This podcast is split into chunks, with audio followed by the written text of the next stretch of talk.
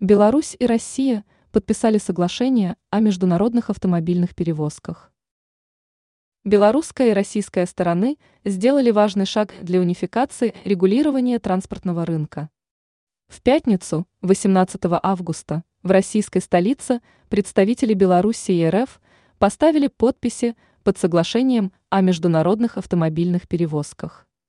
Об этом сообщает белорусское телеграфное агентство «Белта» со ссылкой на пресс-службу Министерства транспорта и коммуникаций Республики Беларусь.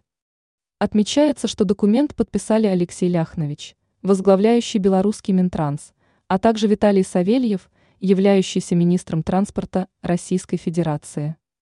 В мероприятии участвовал и глава белорусского дипломатического представительства в России Дмитрий Крутой. Каких изменений можно ждать после подписания документа?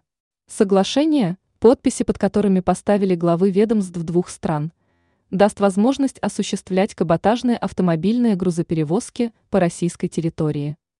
Однако при этом должны быть реализованы условия, предусмотренные документом. Кроме того, соглашение позволит осуществить в ближайшие 6,5 лет – постепенный переход к безразрешительному принципу осуществления грузоперевозок на автомобилях.